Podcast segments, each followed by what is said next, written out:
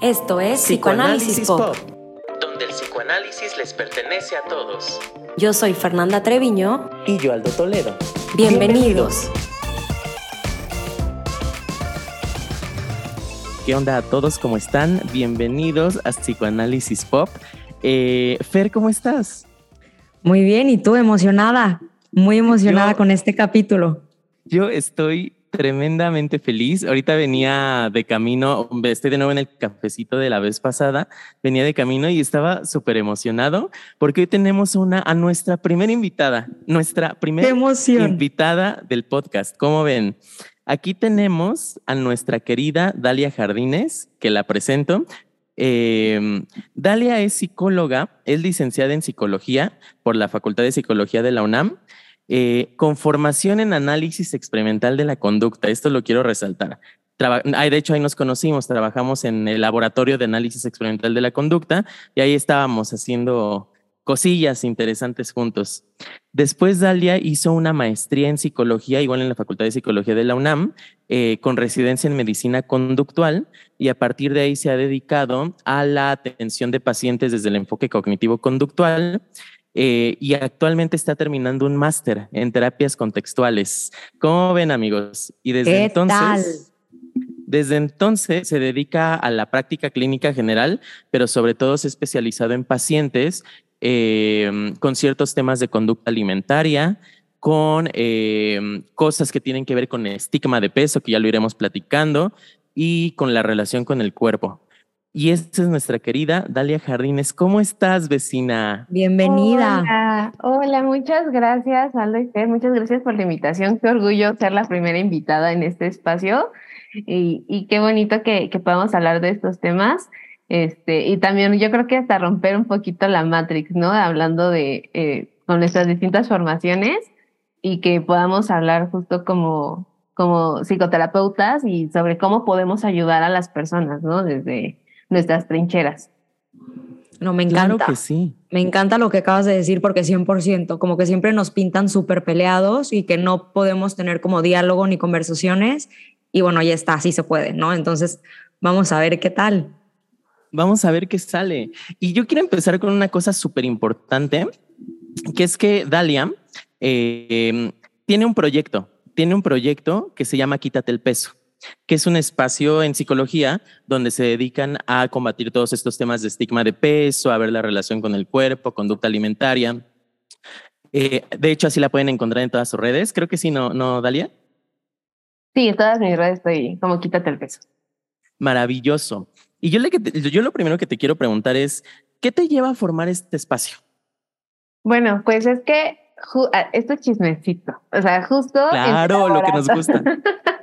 es que justo en el laboratorio, como, como recordarás, Aldo, eh, hubo un momento en donde tuvimos un proyecto que tenía que ver con el tema de la obesidad, ¿no? Y cómo está eh, esta investigación de cómo era el consumo de alimentos dependiendo del peso de las personas. O sea, en ese momento a mí me parecía como súper ultra lógico porque estábamos hablando de autocontrol y toda la investigación decía que las personas que tenían obesidad o que tenían más peso no tenían autocontrol, Y que por eso justo es que su peso era así. Y lo que nosotros eh, buscábamos averiguar era, pues, eh, dependiendo si les preguntábamos por comida rápida, por bebidas azucaradas, que seguramente se iban a mostrar pues con más impulsividad, ¿no? O sea, que iban a elegir sobre todo ese tipo de alimentos sobre eh, alimentos que fueran como más saludables. Desde ahí, pues yo dije, Qué interesante, qué interesante y sobre todo porque yo debo decir que en mi familia hay una historia importante con el tema del peso. Eh, en mi familia extendida de parte de mi mamá, de hecho uno de, uno de mis primos fallece hace un tiempo y la idea de la familia es eh, falleció por obesidad. Mi, mi primo aumentó muchísimo de peso en un tiempo, tuvo distintas enfermedades. Ahora puedo entender muchísimo más de lo que le estaba sucediendo, pero en mi familia era como, es que se murió por, por la obesidad.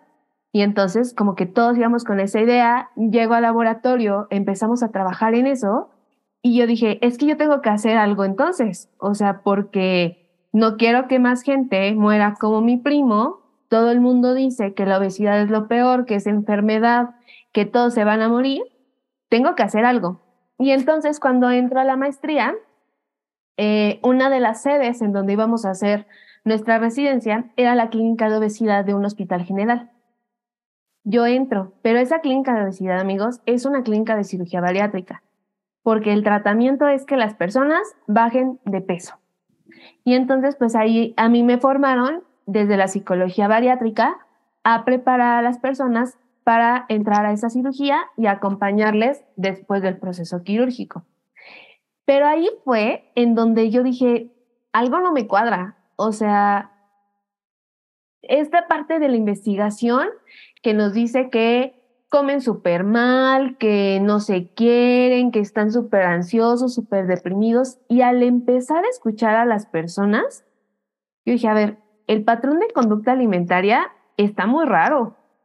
No es como todo el mundo lo pinta. O sea, había personas que tenían eh, dietas o que tenían planes, bueno, no, más que planes, o sea, como su alimentación diaria, pues era una alimentación muy, muy tradicional, era una alimentación muy balanceada, eh, incluso, y aún así aumentaban de peso o no podían bajar de peso. Y traían unas historias de violencia, de abuso, de discriminación, que yo, yo de verdad empecé a cuestionarme como, ¿realmente el peso es el problema? O sea, ¿por qué nadie está hablando acerca de estas historias, de la forma en la que los exponen pesándose frente a la gente en su trabajo, de la manera en la que las parejas a veces también les, son infieles, eh, las maltratan, ah, sobre todo a las mujeres, ¿no? O sea, sobre todo yo veía que en las mujeres había una carga muchísimo más pesada de, es que tengo que ser delgada, o sea, porque si no, todo en la vida va a estar mal porque además todo el tiempo me lo están repitiendo. Así que yo dije, ok, o sea, eh, ahí para mí fue como algo se me rompió, o sea, porque fue también como un proceso hasta de duelo para mí, de darme cuenta de lo mal que había sido eh, mi formación, o sea, en el sentido de, esta es parte de la enfermedad, esta parte de, yo, yo tengo que hacer que las personas bajen de peso, porque hasta me sentía como parte de un sistema que los estaba discriminando y que los estaba violentando. Así que me puse a investigar. Eh, todavía que salí de la maestría, yo todavía iba así como temerosa de la vida. Empecé a escuchar del término gordofobia. Yo dije, espérate, ¿qué es eso?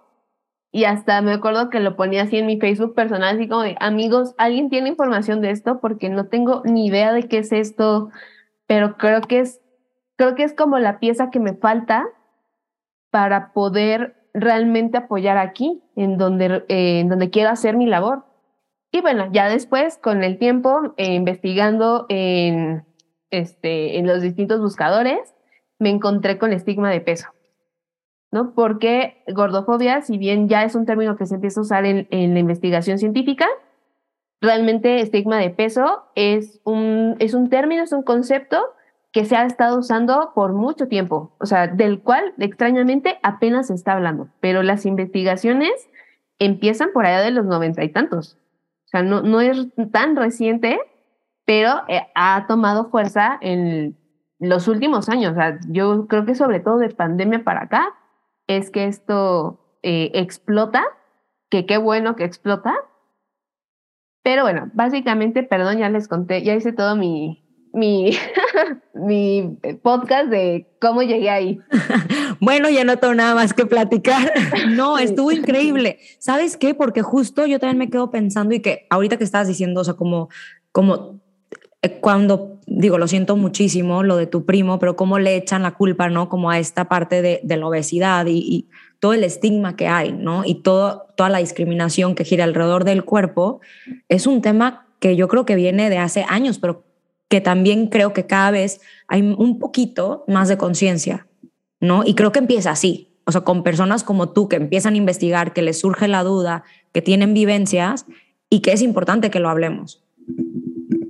No, y es que aparte, sabes que yo la verdad es que te agradezco mucho que nos compartas no solamente cómo llegas en términos de tu formación, sino que tienes un background y que, bueno, que la verdad que yo sí creo que muchos nos, como lo hablábamos en algún episodio pasado, Fer, que muchos nos dedicamos a lo que nos dedicamos por la historia de vida que tenemos y que, o sea, de entrada, ay, Y ahorita te decía, Dalia, vamos a entrarle al chismecito también, ¿eh? We are living for the chisme. Eh, Always. eh, eh, yo creo que a ti no te lo he contado tanto, Fer, pero, o sea, el tema, el tema del peso en mi vida siempre ha sido, siempre ha sido un tema. Siempre ha sido un tema porque digamos que yo tengo un tipo de cuerpo que nunca va a bajar de cierta, de cierto peso. Y voy a dejar a propósito esta palabra peso. Y que pues crea como un montón de inseguridades, crea un montón de restricciones, como esta idea también de que es que tengo que bajar, tengo que estar en mi peso ideal, de acuerdo a mi IMC, de acuerdo a mi índice de masa corporal, tengo que llegar a lo que se dice peso normal. Y que muchas veces eso es gravísimo, ¿no, Dalia? Sí, eh, o sea, porque ese, o sea, este tema del, del IMC ya es todo un show, o sea, ya hay mucha investigación sobre que es una medida que no es objetiva, o sea, no es, no podemos fiarnos del IMC para saber el bienestar y la salud de la persona. O sea, porque una persona puede tener un IMC de 35 que lo catalogaría en obesidad tipo 2 y, y lo que realmente sucede es que es una persona que se dedica al fisicoculturismo y el músculo pesa. Entonces, o sea, podríamos decir, esa persona tiene los problemas de salud que dicen que tienen con la obesidad, muy probablemente no, o quién sabe, o sea, ¿por qué? Porque también empezamos a hablar acerca de la salud es un constructo muy complejo, o sea, la misma OMS lo pone como en una definición simple, ¿no? Este tema de la salud no es ausencia de enfermedad, sino bienestar en distintas áreas de la vida. Y por alguna razón alguien dijo, no, es que salud es igual a tener tu peso ideal. Sí, que porque la grasa visceral hace tal cosa, que porque si el estado de inflamación, eh, bla, bla, bla. Pero creo que el error que cometemos como profesionales y quizá como sociedad también es pensar a los humanos como un sistema biológico únicamente.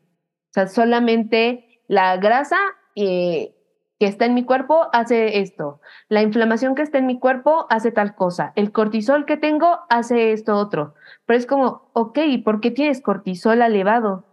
Oye, pero ¿por qué está, o sea, por qué ha aumentado tu grasa visceral?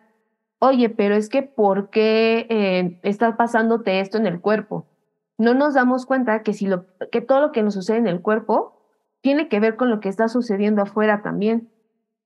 Si mi trabajo no me permite comer ciertas cosas a cierto tiempo, si mi posición económica, hasta cuestiones políticas como por ejemplo ahorita la guerra en Ucrania, ¿qué les va a estar importando a las personas si lo que están comiendo los mantiene en su peso ideal o si es saludable o no saludable? Sea, simplemente lo que necesitas es sobrevivir y comer y ahí se acaba la historia. Pero no, o sea, nos centramos únicamente en que, ah, tienes que llegar a tu peso ideal determinado por un número que de hecho se creó para otra cosa, que simplemente era como para ver cuál era la relación peso-estatura de hombres europeos y ahora lo usamos como un, una medida de salud.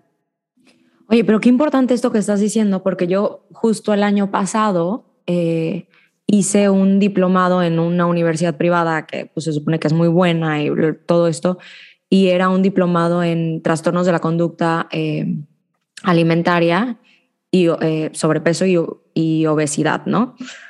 Y sí, o sea, sí nos enseñaron a usar este, eh, o sea, justo esto exactamente para poder determinar es obeso, no es obeso, tiene sobrepeso, no tiene sobrepeso y qué tipo de tratamiento darle. ¿No? Porque digo, había nutriólogos y habían psicólogos y habían psiquiatras eh, en, esta, en este diplomado. Pero se me hace súper importante porque ahora que tú lo dices, tiene mucho sentido, ¿no? O sea, como, y digo, nosotros eh, en psicoanálisis lo tenemos muy claro, que no nada más es esta parte biológica, o sea, que hay todo algo, tanto en lo externo como en lo interno, ¿no? O sea, que, que va a cambiar y va a determinar muchísimas cosas, pero son cosas que, o sea, que generalmente no lo pensamos y lo damos por hecho y decimos, claro, es que si estoy en mi peso ideal, ya estoy saludable. Y no es cierto, ¿no? Y, y ahora que lo dices, yo también contando chismecito que según yo ya lo he dicho muchas veces, chance no, eh, yo, yo tuve un TANE, ¿no? Un trastorno de la conducta alimentaria no especificado. Eh, más pegándole a anorexia, ¿no? Yo dejaba de comer y me comía una manzana al día y era lo único que comía y a, a ver cómo sobrevivía, ¿no? Y llegué a estar como muy delgada y todo el mundo me lo aplaudía, ¿no? Y me decían como, es que estás en tu peso ideal y te ves increíble, bla. y por dentro, o sea, ya hablando de salud física, estaba jodida, perdón por la palabra, pero, o sea, estaba muy mal, muy, ya tenía úlceras gástricas, bla, pero tampoco nunca me llegué a ver tan delgada, ¿no? O sea, como para decir, está enferma. Entonces, todo el mundo era socialmente muy aceptado porque decían, se ve increíble, pero físicamente mi cuerpo le estaba pasando muy mal. Sí, y que es muy, muy chistoso esto porque, eh, o sea, el tema de, del peso, hay, o sea, sí hacia la delgadez, pero también hay un rango de delgadez que, como bien dices, Fer, es socialmente aceptado. Más de eso, no, es que ya te ves mal, ya te ves enferma, eh, pero subes y es que ya te descuidaste, es que te ves eh, fea, es que estás gordo. Entonces, o sea, al final eh, la parte social pega muchísimo en, este sentido. Y sí, pero o sea, yo también tomé un diplomado de conducta alimentaria, bueno, de trastornos de conducta alimentaria, y mira, yo, mira, así, la más atacada en cada clase, porque había frases del estilo como, o sea, sí, es que queremos la recuperación y que suban de peso, pero o sea, no tanto. Y yo, ah, chinga, ¿no? Ah, perdónenme, este, me salió. Yo, soy súper mala. Se vale, se vale, mejor.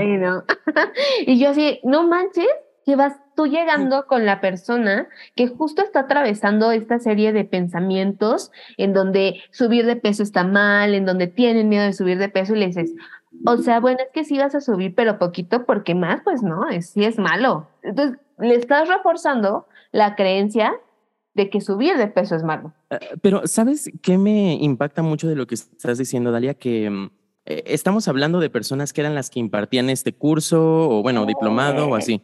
Eh, o sea, haz de cuenta, te están impartiendo ciertos conocimientos, ciertas investigaciones, demás, pero como que tienen introyectada esta parte de, sí, vamos a hacer que suba de peso, pero no tanto, porque se ve mal. O sea, y aquí es donde uno tiene que cacharse como profesional de la salud, qué tan internalizados tienes ciertos discursos y que puedes repetir con tu paciente. y cuestionar también la, eh, o sea, eh, yo digo, yo, yo digo, sí, vamos basados en evidencia, en la investigación y la ciencia, pero no puedes tomar la ciencia como absoluta, porque entonces deja de ser ciencia, de hecho, o sea, se vuelve un dogma. Entonces, eh, a, a mí me, mm, me cuatrapea mucho esta parte de por, por qué no cuestionas que esa investigación que, eh, de la que estás compartiendo sobre la obesidad tiene un montón de sesgos, tiene un montón de asunciones sobre lo que las personas eh, con sobrepeso o con obesidad son. Porque ya lo tenemos tan internalizado que es como, claro, pues sí, y lo dice la ciencia, porque está en un paper. No, no, sabes cómo me choca eso. Eh, yo algo que he discutido aquí con Fer y que ya, ya profundizaremos más adelante es esta onda de tomar a la ciencia, justo como tú dices, como algo absoluto. La ciencia, si, si, se, eh, si se toma como un dogma, deja de ser ciencia. Y muchas veces toman esto de la evidencia como si fuera inamovible, ¿no? Pero por eso es importante cuestionar la ciencia por medio de la filosofía de la ciencia. Eh, alguna vez yo te platicaba, Dalia, de un artículo que a mí me encanta, que se llama eh, Philosophical Considerations About Obesity. Em, o algo así como obesity as a socially defined problem, algo así. La obesidad como un problema definido socialmente. Y que es esta cosa de que, ¿por qué la obesidad en primer lugar se define como una enfermedad? ¿Será por una cosa de, políticas públicas? ¿Será por una cosa de conveniencia social? ¿Por qué? y, justo yo me quedo pensando, porque un poco, eh, que a ver, que no estoy tan metida tampoco, ¿no? y justo que estaban diciendo, ¿no? Esta parte como social, cómo influye y, y que tenemos que tener cuidado nosotros como profesionales, porque justo, tristemente, sí está muy, eh, me quedé pensando, así como, como a lo mejor el machismo, ¿no? Que está como tan introyectado en nosotros y a veces somos bastante machistas y, y no nos damos cuenta y no lo hacemos con maldad, pero lo importante es podernos cachar y decir, y acá la cagué, ¿no? O sea, a lo mejor no debí de haber dicho esto, a lo mejor no debí de haber hecho esto. Pasa lo mismo, ¿no? Con este tema de la obesidad. O sea, como lo, como lo tenemos tan introyectado de ser obeso, tener sobrepeso es malo, entonces yo me he cachado haciendo comentarios, ¿no? Y, y, que cuando me cacho digo, uff, no, no debí de haber dicho eso, no, no debí de haberme expresado de esa manera, pero es que sí creo que está como el, como, como decías, Dalia, o sea, tener obesidad, sobrepeso, es pésimo, ¿no? O sea, y está súper mal para la salud y como todo esto. Y que, a ver, que hay una realidad, no quiero decir una realidad, pero que hay que tener en cuenta que hay que, mm, ¿cómo lo pongo? Que no estamos diciendo, ¿no? Acá con todo esto de que descuídense y hagan lo que ustedes quieran y bla, bla, porque no va por ahí. No creo que estamos defendiendo ni una postura ni la otra y que no quiero que vayan a entrarle por ahí tampoco, pero sí el decir que un cuerpo, ver un cuerpo, no nos hace poder ver si está sano o no está sano. No, eh, o sea, y que... Tú, Dalia, tú, tú, tú. Ah, bueno, eh, sí, eh, o sea, creo que iba a decir como dos cosas. O sea, ahorita tomando esto último que, que menciona Fer, uno de las, una de las cosas que más me critican es que yo promuevo y romantizo la obesidad, ¿no? Simplemente porque señalo que hay violencia y discriminación en torno a las personas que tienen un cuerpo grande. Y es justo esta parte de, a ver, yo no te estoy diciendo que ahora todo mundo tendría que tener un cuerpo grande, porque hay personas que de hecho su complexión es delgada. Y aunque hagan lo que hagan, siempre van a ser delgados. Y no tenemos tampoco por qué criticarles, ni señalarles, ni nada sino es, a ver, hay personas que tienen un cuerpo grande y estas personas están viviendo esto, esto y esto. Y creo que como sociedad estamos en deuda con estas personas. Porque paradójicamente lo que estamos haciendo, de hecho, está aumentando el número de personas que ahora tienen esta, eh, esta corporalidad. O sea, es, es, una, es una tontería que no veamos los datos de cómo ha ido aumentando brutalmente el número de personas con sobrepeso, con obesidad, cuando se supone que estamos con los super tratamientos para perder peso. ¿No será que entonces eso es lo que está haciendo que cada vez haya más y más personas? Y no solo eso, todo lo que está sucediendo en el mundo no es lo que nos está llevando a tener este tipo de cuerpos y esa cifra tan alarmante de que el 85% de las personas viviremos con sobrepeso y con obesidad en unos años. ¿Por qué? Porque somos, tomamos malas decisiones nosotros, porque eh, todos queremos aumentar de peso. No, porque hay situaciones sociales y situaciones de otra índole que no están en nuestro control, que nos están llevando a eso. Y lo otro que quería comentar justo es esta, eh, esta parte en donde las personas con cuerpos grandes siempre han existido. O sea, hay, hay esculturas paleolíticas de mujeres con cuerpos grandes, que se veneraba, de hecho, el que una mujer tuviera un cuerpo grande porque eso representaba fertilidad, porque representaba que la persona eh, podía pasar sus genes a la siguiente generación, o sea, muy, una cuestión muy evolutiva. Y es justo eh, el cambio, los cambios que se van dando en la sociedad, lo que empezó a patologizar la obesidad y que si se dan cuenta empezó a patologizar absolutamente todo y por eso ahora tenemos mil y un trastornos de, de lo que sea y cada vez el DCM se saca otro y va a hacer sus votaciones para generar otra patologización. Me encanta que digas esto. Me encanta que digas esto. O sea, es que sabes que estamos hablando de estigma de peso, pero al mismo tiempo estamos hablando de filosofía de la ciencia. ¿Por, qué, ¿Por qué existen las enfermedades en primer lugar? Pero bueno, no me quiero ir para allá. Me quiero ir a esta parte de... Em, ay, que ya se me olvidó ahorita con, con lo que estabas diciendo. Ya, que em, justo lo que las dos estaban diciendo era, mm, por ejemplo, lo que tú decías al inicio, Dalia. Hay pacientes que, que tienen cuerpos grandes y que llegan con una serie de condiciones donde el problema quizá no es su dieta, entendiendo dieta como la alimentación diaria, claro. Este, que el problema no es su dieta, no es cómo se alimentan, son otras condiciones, es el cómo se están sintiendo en su vida diaria, cuestiones de ansiedad, depresión, condiciones socioeconómicas, etcétera, que también lo decía Fer, ¿no? Que es esta parte de, es que yo me veía muy bien, y pero todos me, eh, em, no, si yo me veía muy bien y me alababan porque me veía bien, pero yo físicamente estaba muy mal. Y es esta parte de, quizá nosotros como psicólogos, como psicoterapeutas, quizá lo, con lo que tenemos que trabajar no es en el, con el hecho de la obesidad per se, sino con las condiciones que están rodeando a eso que es un poco también lo que hemos hablado aquí, ¿no, Fer? Que lo que nos importa no es el síntoma, le llamamos en psicoanálisis, no es el síntoma, son las condiciones, son los conflictos, son todo que nos llevó a eso. Es que justo, o sea, ahorita que estás diciendo esto también lo pienso y, y, como estabas diciendo, Dalia, o sea, que no se trata de que estamos defendiendo y estamos diciendo que todo el mundo tiene que estar de cierta manera o verse de cierta manera. Que es, que es una realidad que hay cuerpos grandes sí, así como, como están diciendo que hay cuerpos que son como más petit y hay cuerpos que son X, da igual, hay mil tipos de cuerpo. Pero también creo que hay enfermedades, ¿no? Que si tenemos más proteína o más grasa o más, bla, pues nuestro cuerpo lo va a tomar y, lo va, y, va, y va a hacer lo que pueda con ello, ¿no?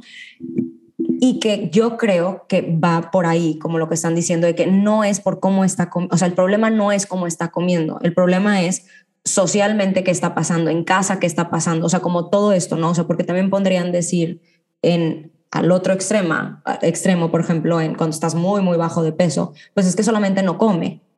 Y ya, y ese es el único problema, que no come.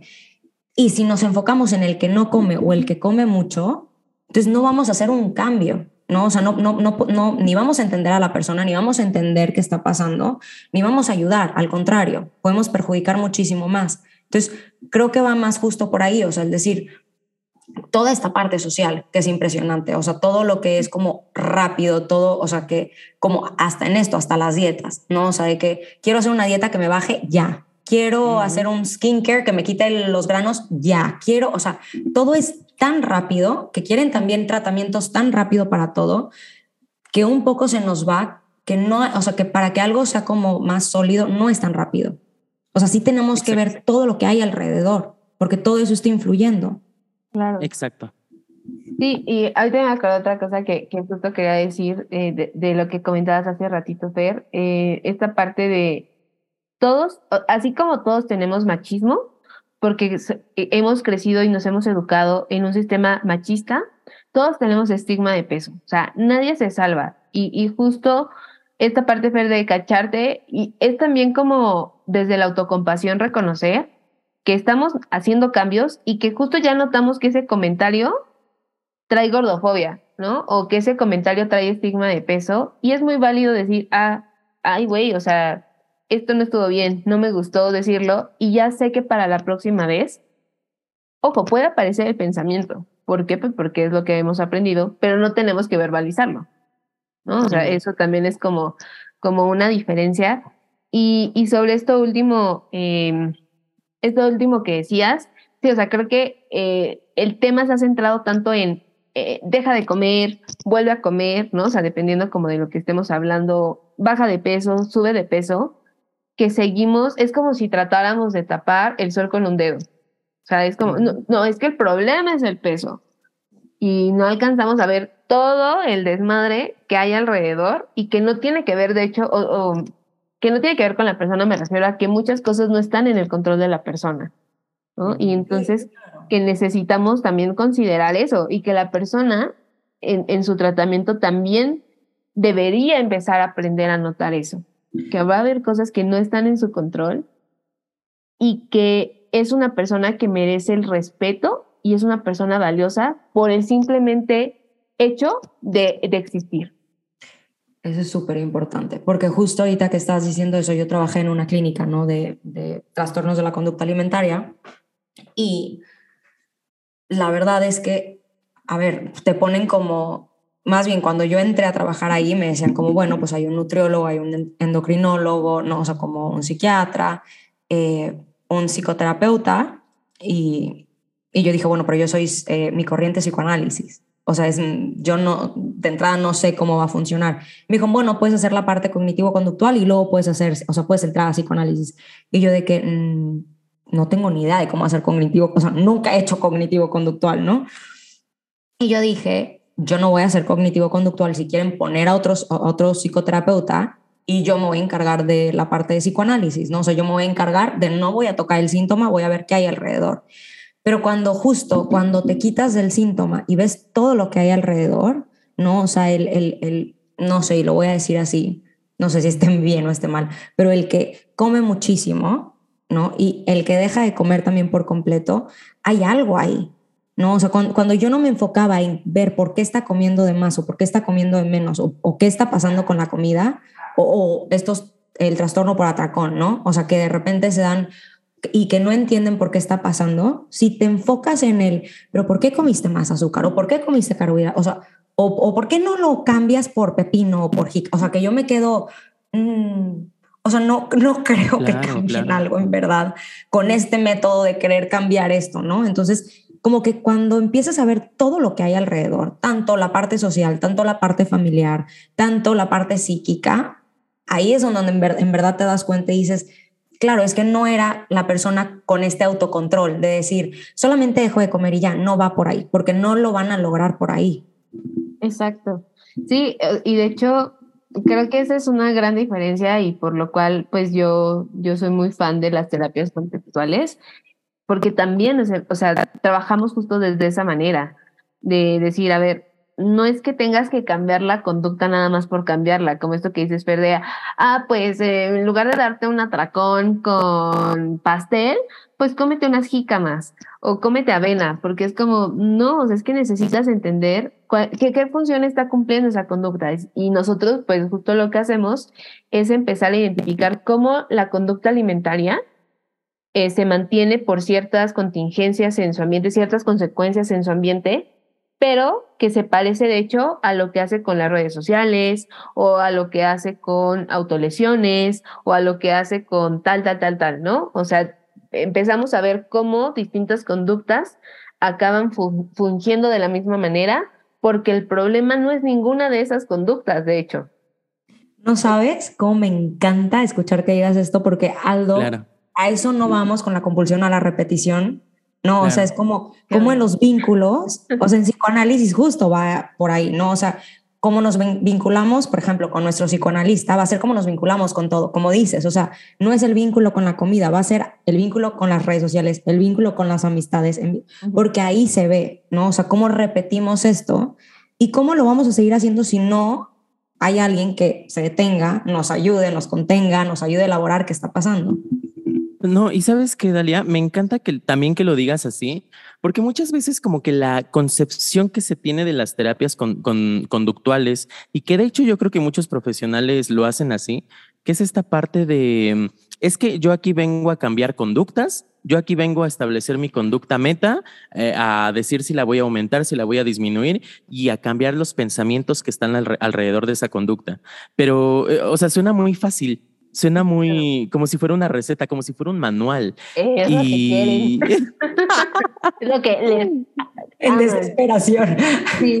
No, es que les aman así de, dime qué tengo que hacer en la sesión 2 y pues, o sea, es que tú también tienes que empezar a, ver justo qué es lo que necesita el paciente en la sesión 2, ¿no? O sea, trabajando como, digo, sí, justo desde nuestros enfoques y, y la explicación que le damos, pero ah, yo algo que, que, aprendí muchísimo en esta última formación y que lo aplico mucho en este tema de, de cuerpos grandes, de conducta alimentaria, eh, hay cosas que no son de terapia. ¿Y a qué me refiero con cosas que no son de terapia? O sea, la persona llega diciendo como de, es que necesito bajar de peso, necesito cambiar este, esta conducta porque eh, ya me amenazaron en mi trabajo por que si no me van a despedir.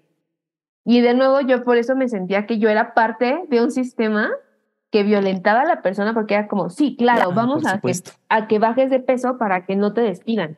Espérate, o sea, es que de hecho ese es un tema legal, no tendrían por qué despedirte porque eso es, un, es una discriminación. A, eso me refiero con, no todo es de terapia, y creo que desde la terapia conductual y sobre todo cognitivo-conductual, me van a venir a hincharlos, este, se, se, habla mucho de eso, como de, sí, es que tengo que cambiar a la persona, tiene que cambiar cómo piensa. Y es como, no, porque el mundo sí está jodido ahí en donde esa persona está viviendo, se está comportando Y aunque tú le digas a la otra persona como, no, piénsalo diferente, vamos a crear un pensamiento más adaptativo, esto no es de terapia, porque hay, violencia, hay discriminación, lo tiene que arreglar un abogado, lo tiene que ver la ley, lo tiene que ver tal, tal, tal, tal. Y, y o sea, no quiero decir como, ah, ya no vayan a terapia, sino como nosotros como psicoterapeutas, eh, más bien reconocer qué podemos hacer para no convertirnos en parte de un sistema que violenta y que discrimina a las personas. ¿No? Y, Claro. y creo que cualquier, y creo que esto aplica no solamente para el peso, sino para todo. Sí.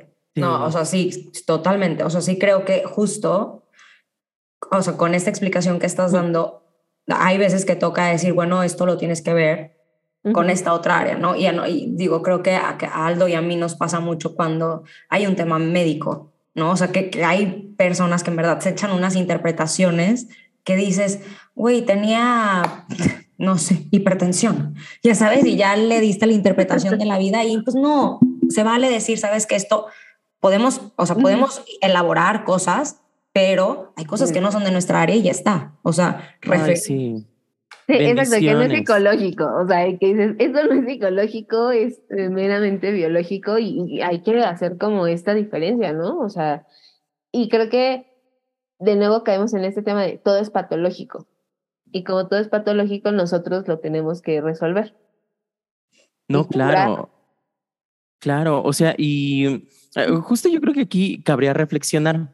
A ver, va- vamos a entrarle a camisa de once varas, ¿no? Ay, Este, ahorita que estás diciendo, eh, bueno, si, ya- si te linchan a ti, vecina, por, an- por hablar de esto de cognitivo conductual, nos linchan a todos. Bendiciones. Este, eh, normalmente, y esto es un tema que a mí me mueve muchísimo, esto de la obesidad y el sobrepeso son enfermedades en sí mismas. Eh, yo he estado tratando de investigar más, de, de, informarme más. Eh, ah, bueno, también no somos médicos, no podemos eh, tanto medir eso, no, no podemos tanto determinar ese tipo de cosas. Pero, por ejemplo, ¿tú qué piensas de este discurso, Dalia? Pues mira, o sea, si nos vamos a ver la información de antes del 2020, sí, es una enfermedad. ¿Por qué? Ujú. este, es una enfermedad además crónica, porque eh, es persistente la acumulación de grasa. Esto es anormal que acumules grasa, según estas definiciones. Este, y, y eso, y es causa de, de otras enfermedades, ¿no? Entonces, pero ya la OMS en el 2021 hizo el cambio en la definición. Y de hecho ya este, también la, la World Obesity también está haciendo cambios. O sea, todavía no le quita, por ejemplo, la World Obesity Association, creo que es, eh, todavía no le quitan tal cual como la etiqueta de enfermedad, pero ya empiezan a catalogarla o a hablar muchísimo más sobre factor de riesgo. Porque, o sea, justo ya estamos entendiendo que hay personas que son gordas. O sea, que su cuerpo es así. No está mal. O sea, su cuerpo, como, como bien decías, Aldo, hay cuerpos que no se van a mover de cierto peso. También hay otro tema ahí justo eh, de, de que todos tenemos como un peso, que es en donde nuestro cuerpo está bien. ¿no? Em, y y no, no, no alcanzamos a ver que, así como hay personas que son naturalmente delgadas, que por más que hacen no suben de peso, hay otras personas que por más que hacen mil y un cosas, no logran perder peso. O que si pierden peso, tienen que estar en constante restricción, en constante, o sea, haciendo mil y un cosas imposibles para poder mantener ese peso delgado. Y que eso daña el cuerpo. Eh, y que eso daña el cuerpo. Paradójicamente, ya también ahí acaba, acaba haciéndose una relación como bien rara, porque es, ¿será que la obesidad es la causa de las enfermedades o son las alteraciones metabólicas de eh, el ciclo de pérdida y ganancia de peso, las pastillas, ahorita que quitaron ya Redotex, hay muchas personas con hipotiroidismo a consecuencia de haber consumido Redotex, hay personas que tienen alteraciones metabólicas después de consumir este tipo de pastillas, Herbalife, eh, una cuestión hepática. O sea, también es empezar como de nuevo a cuestionar los datos científicos de, o sea, nada más la, o sea, nada más la grasa ahí que se puso mágicamente según tú es lo que enfermó a la persona o es toda esta serie de cosas eh, sumado a un sistema de salud que no les atiende, que les da menos tiempo de consultas, eh, por las cuales hay subdiagnósticos, tratamientos menos efectivos para ellos. Y entonces empieza a hablar ya de un factor de riesgo, que yo la analogía que hago es, por ejemplo, yo tengo un tipo de piel que saca, saca lunares, o sea, yo tengo lunares así nuevos cada tanto y a, veces salen así como en lugares bien raros como adentro de mi boca o en las plantas de mis pies. Y ese es un factor de riesgo para tener cáncer de piel. O sea, a mí el dermatólogo me dijo, ¿sabes qué, Dalia? Tú tienes un tipo de piel cuya eh, pigmentación hace que eventualmente salgan lunares y es un factor de riesgo para que tengas cáncer de piel. Entonces, luego entonces lo que tú tienes que hacer es usar bloqueador solar, protegerte del sol y estar revisando eh, pues los lunares que te salgan. ¿Qué tiene que ver esto? La analogía que yo hago es que los cuerpos son eso. O sea, un cuerpo gordo, un cuerpo con más peso, es como esta piel que eventualmente saca lunares. Es un factor de riesgo, no lo vamos a negar. o, sea, sí, es, o sea, están en mayor riesgo de ciertas cosas, claro que sí. El tema no es, yo no me puedo quitar esta piel, yo no puedo evitar que me salgan lunares. Las, lo mismo las personas con un cuerpo grande. No pueden quitarse ese cuerpo, no pueden evitar que su cuerpo acumule grasa en ciertas zonas o que acumule más grasa que otras personas. Creo que lo que deberíamos enfocarnos es, ok, ya tienes este cuerpo grande, hablemos de qué factores de protección puedes tener para así evitar otras enfermedades metabólicas, diabetes, hipertensión, algunos tipos de cáncer, y no nada de baja de peso. Es que, ¿sabes Me encanta como lo estás diciendo porque justo ahí le quitas también esta parte que podrían criticarte de romanticismo hacia la obesidad y hasta, no, o sea, porque creo que lo dices muy bien, o sea, si tienes un cuerpo a lo mejor más grande que pueda acumular más grasa, es un factor de riesgo para que puedas presentar ciertas enfermedades, ¿no? Entonces hay que cuidarse en el sentido de no cuidarse, dejar de comer, no cuidarse, de querer cambiar tu cuerpo, no, no. O sea, hay que cuidar, como tú dices, estarte haciendo checa, o sea, como regularmente para ver cómo va, para, no, o sea, toda esta parte. Así como tú, a lo mejor con estos lunares, como tú dices, pues si te sale uno, a lo mejor revisártelo con el dermatólogo para ver qué, ¿no? Darle continuidad a eso. Entonces, pero creo que eso es distinto, ¿no? O sea, el decir, por mi tipo de cuerpo, tengo que tener cuidado con este tipo de cosas que estoy haciendo, que a todos nos puede pasar, o sea, no nada más a las personas que, a lo mejor tienen un cuerpo un poco más grande, pero creo que todos tenemos como algún tipo de condición que tenemos que tener cuidado, ¿no? O sea, con ciertas cosas que hacemos. Y lo dice súper bien. Y, ver que em, relación no es causalidad, o sea, no porque una persona tenga cierto peso, ya de inmediato va a tener esas enfermedades, porque otra vez es, ¿realmente fue la grasa o fue estas alteraciones metabólicas o fue esa pastilla? ¿Cuántos, cuántos, ¿Cuántas veces no hemos escuchado, y digo mucho, yo lo he escuchado muchísimo, el qué rol, le dio un ataque, o sea, un paro cardíaco, pero estaba perfecto, no tenía obesidad, no tenía, o sea, sí ejercicio, es que no va por ahí. No, pero es que lo escuchas mucho, ¿no? O sea, o el, es que tengo altísimo el colesterol. Ay, pero está súper delgada. Es que no es, o sea, no, a eso es a lo que voy. O sea, como no es que está ligado a cómo se ve mi cuerpo, al tipo de enfermedades que voy a tener. Y que, que incluso, Fer, ahorita que mencionas eso, creo que el estigma de peso o, o, estas ideas como de no, es que solamente a las personas gordas les pasa, también pone en riesgo a las personas que no son gordas. Claro. Porque entonces o sea, hace que sea como, mm, pues no me tengo, no tengo que hacerme chequeos, no importa lo que coma. o sea, hace ratito veía un, en Facebook una publicación de una persona que dijo que comió tres Big Mac al día durante 100 días y perdió peso. Y yo, ¿por qué? Por mm. calorías, entrada, salida, o sea, me la matemática. No vamos a decir que esta persona está saludable. O sea, o sea, si probablemente si le hacemos un chequeo, va a tener colesterol, triglicéridos, el hígado y en grasas, la vesícula ahí trabajando. Pero es justo lo que te decía, Dalia, o sea, como que a lo mejor yo me veía con un cuerpo que todo el mundo decía que se veía bien, pero por dentro, a eso se lo, o sea, pones en riesgo porque es un cuerpo que es, que es, es socialmente aceptado y entonces yo no me reviso y de repente me reviso y traigo un cagadero. Entonces, es eso, o sea, no como se vea tu cuerpo va a dictaminar si es saludable o no. Exacto. O, si, o si tu estado de salud está bien o es adecuado en este momento. Y sabes también que me quedo pensando, Delia, que también me encanta que pongas tu ejemplo de la piel, porque es bastante esperanzador, ¿sabes? En este sentido de que mm, si yo tengo un cuerpo grande, no me lo voy a quitar, no voy a poder vivir sin él, pero muchas veces esta cosa de saber habitar mi propio cuerpo, saber habitar mis propias condiciones de vida es súper difícil. O sea, y bueno, aquí yo me, yo me voy a, a superventanear porque sí fue motivo de, de, fue y seguirá siendo, amigos, motivo de mucho análisis, como esta cosa de, eh, es que qué coraje que tenga un cuerpo que no puede bajar de, cierto, de cierta talla.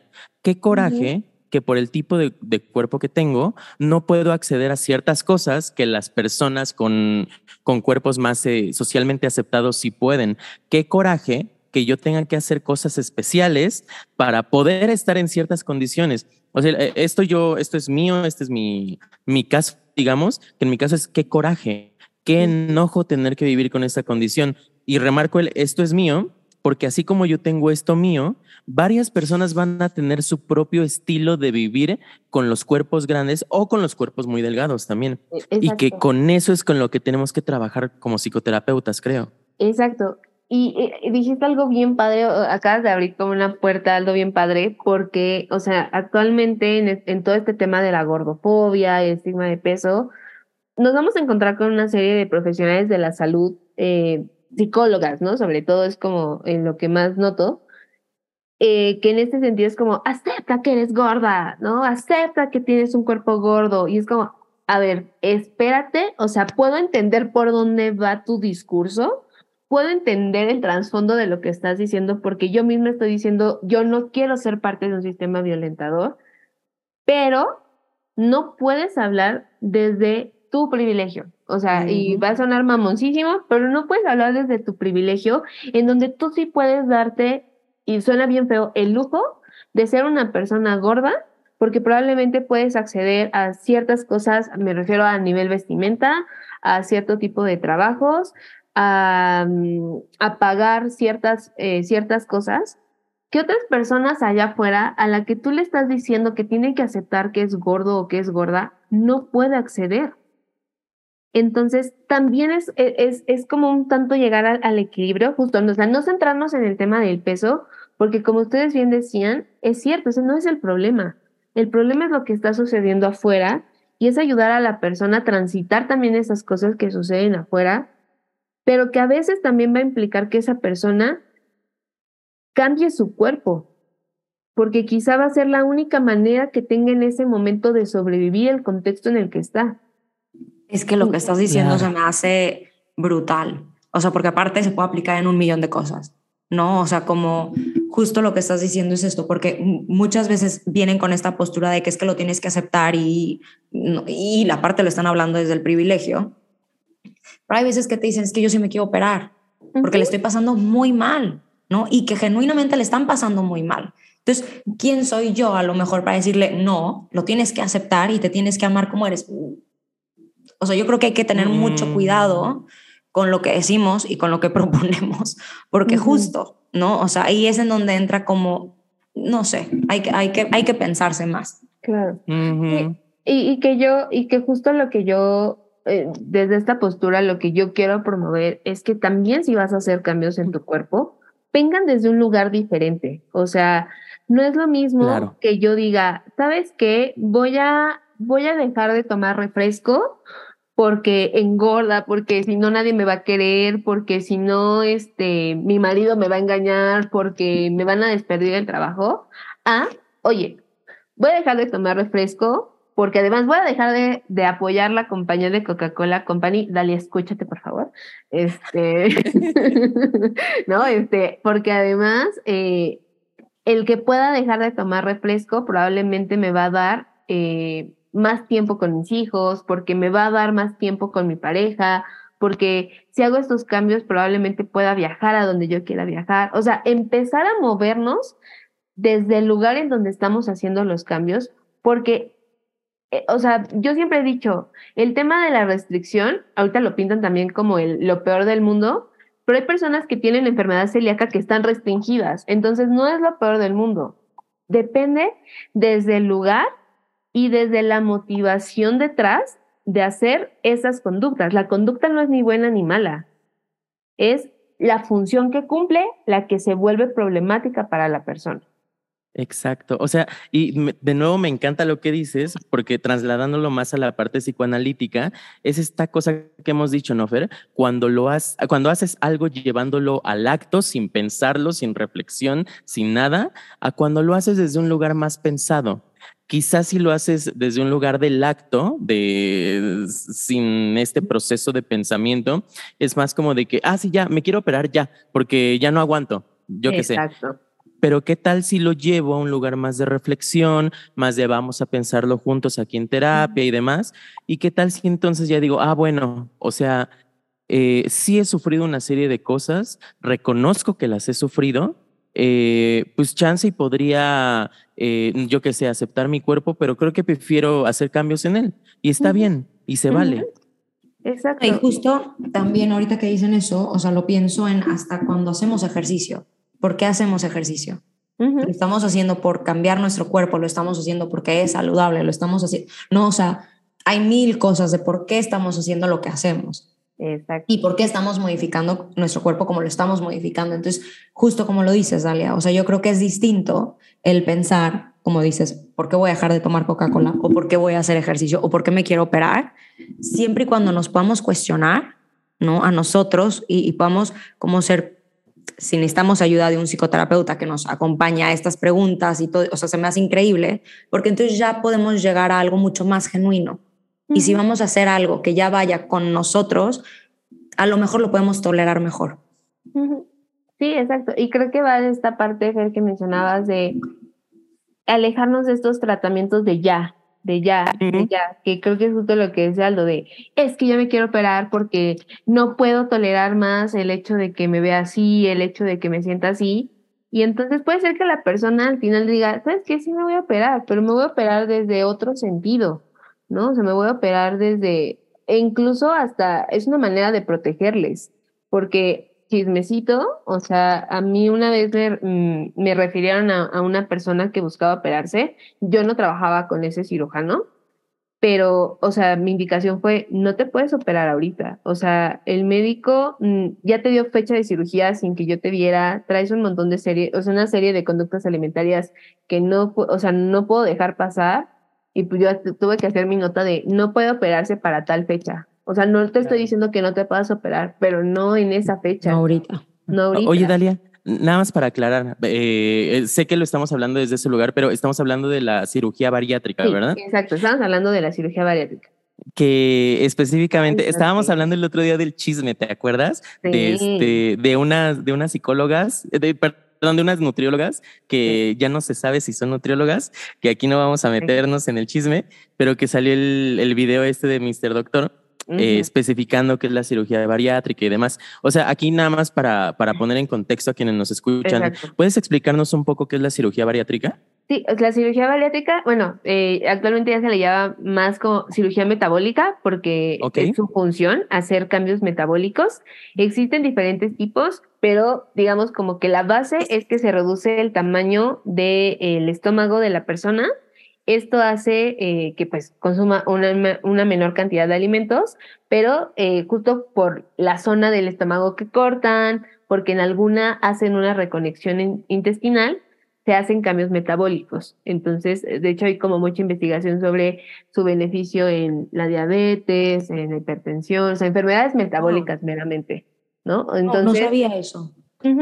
Sí, o sea, y de nuevo, no es que, o sea, yo no voy a decir como, ah, la cirugía metabólica es del diablo o por el contrario, sí, la cosa más maravillosa del mundo. Pero, este, digo, eso es como de manera general lo que pasa a nivel fisiológico, lo que es una cirugía bariátrica, pero pues, tiene muchos eh, asteriscos. Oigan, hay que ver caso por caso. Claro, y ahorita que estaban diciendo eso, yo también he tenido pacientes que han llegado conmigo antes de operarse, ¿no? Y pues sí, sí, yo creo que me he tomado con algunos hasta un año, o sea, de que trabajando antes de que se operen, pero porque en, bueno, yo no sé, Aldo, si te acuerdas, pero en la maestría eh, sí nos dijeron que, que han habido casos que, que se operan y, y, hay veces que les puede dar brote psicótico.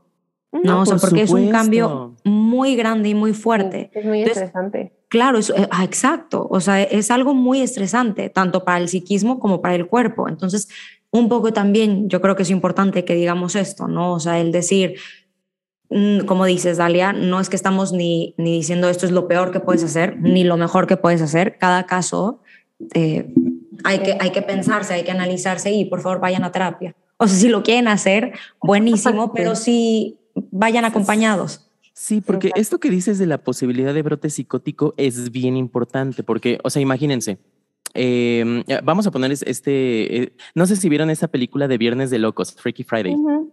sí. este, de que la mamá y la hija intercambian de cuerpos, ¿no?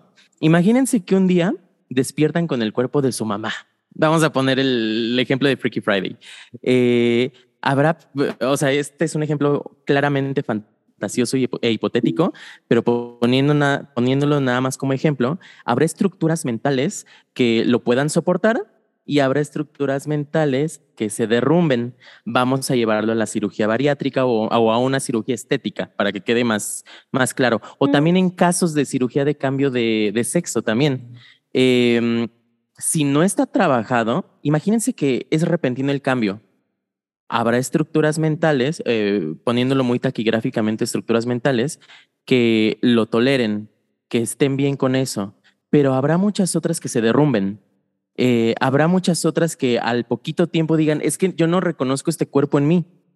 Uh -huh. Y entonces ahí es donde viene el brote psicótico. Claro, pero justo, ¿no? Como lo estás diciendo, no en todos. Hay unos no que lo todos. toleran y como decía Dalia, o sea, hay unos que lo necesitan para vivir. No, o sea, que, que de repente dicen me siento y ya ahora sí me siento cómodo y me siento tranquilo y me puedo expresar y puedo sentir tanto en lo bariátrico como a lo mejor en el cambio de sexo. O sea, como que sí quiero que quede como muy claro esto de claro. decir, hay unos que genuinamente lo necesitan para vivir y se me hace increíble que estén estas opciones y hay sí. otros que a lo mejor hay que trabajar un poquito más la estructura psíquica claro. y el yo para que esté más fuerte y lo puedan tolerar y lo pasen bien. Claro. Pero. ¿sabes ahí, Fer, qué sucede? O sea, porque a nivel físico puede ser, o sea, como de muchísima utilidad para las personas. Justo yo por eso no, no, no digo como que es del diablo, porque puede haber muchos beneficios a nivel físico, también sus contras, como cualquier procedimiento quirúrgico, ¿no? O sea, eso no se niega. La cuestión es a nivel, eh, o sea, en, en, términos psicológicos, la mayoría de las personas que tienen un cuerpo grande, si nos ponemos estrictos, no son candidatos, o sea, no pueden operarse. Entonces acaba siendo como, ¿qué hacemos? Pero justo, Dalia, por eso yo sí remarco, porque como tú dices, a nivel físico, estaría increíble, les va a ir muy bien, bla, bla, van a ver estos, van a ver estos cambios, pero es que a nivel psíquico muchas veces no pueden. ¿No? Uh -huh. O sea, entonces también como este acompañamiento de decir, si es algo que se tiene que pensar, si es algo que se tiene que ir sintiendo, o sea, si es algo que necesitas muchas veces justo a alguien que te esté cachando y te esté como claro. devolviendo cosas. Sosteniendo. Pero, claro. ¿sabes, pero ¿sabes cuál es el problema justo en esto del tema del ya y de, de esta patologización de es que estás enfermo y esto es una bomba del tiempo y te vas a morir, etcétera? O sea, si tú vas a nivel privado, los cirujanos te, te acaban operando al mes, dos meses de la primera vez que te vieron. Pero cañón, Ay, eso está no, impresionante. No no, no no, no, Pero en verdad, justo yo tuve un paciente que, que, a ver, que yo lo veía y se veía bien, ¿no? O sea, como que yo decía como, está muy mal lo que estoy diciendo. Pero lo que voy es de que yo decía... O sea, no veías como un problema. No veía un problema y nunca había, o sea, llevábamos ya muchos años en terapia y nunca había salido un problema ni físico ni nada en su cuerpo, ¿no? Entonces de repente va con alguien, porque se acaba de casar, y va con alguien, con un doctor, y le dice, te tenemos que operar, te lo juro, en dos semanas. Y yo, ¿qué? O sea, como que para mí fue como un, para mí creo que casi me un brote ahí. O sea, yo me quedé claro. de que, no, a ver, llevamos tres años, nunca había salido el tema y de repente, de repente en dos semanas es urgente. O sea, ¿por qué tiene tanta prisa? ¿No? O sea, esta parte de, claro, pero yo te juro, me voló la cabeza. O sea, yo dije, estás jugando con la vida de alguien.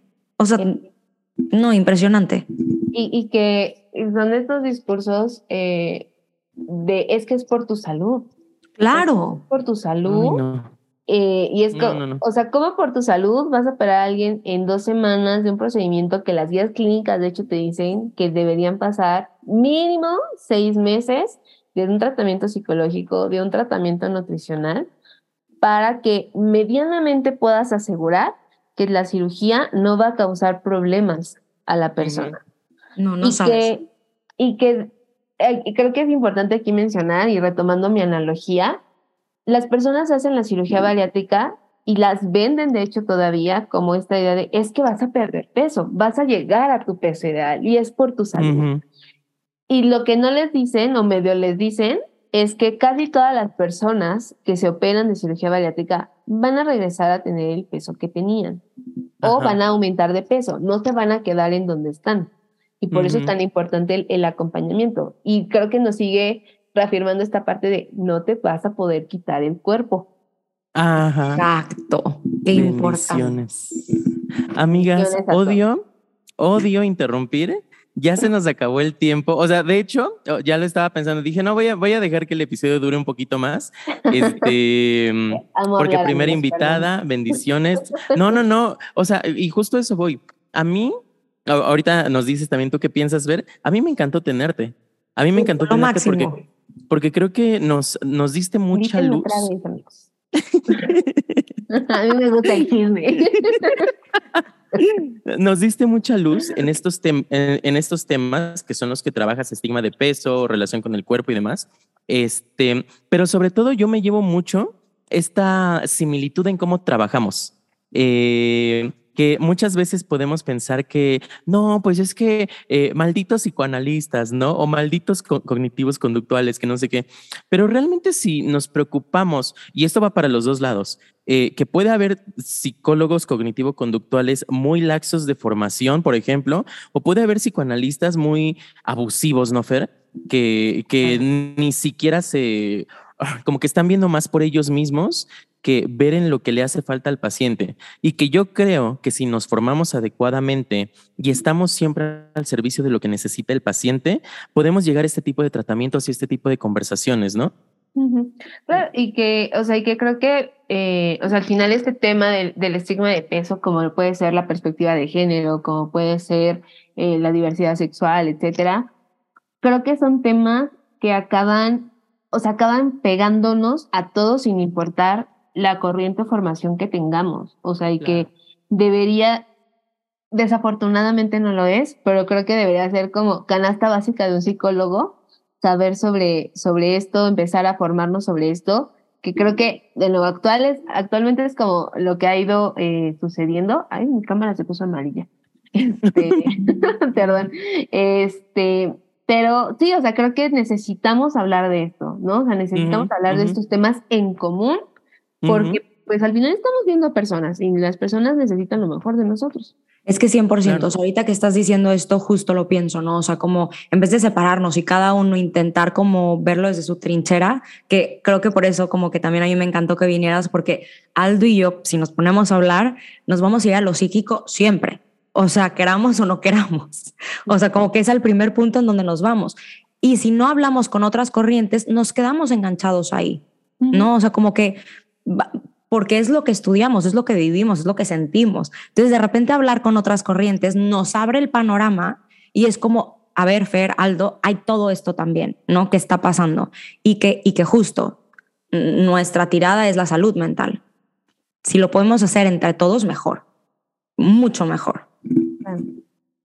¿Tú cómo te sentiste, Dalia? Cuéntanos. Ay, muy bien, de verdad. Este, yo así sintiendo la, este, ¿Cómo se, se me fue la palabra?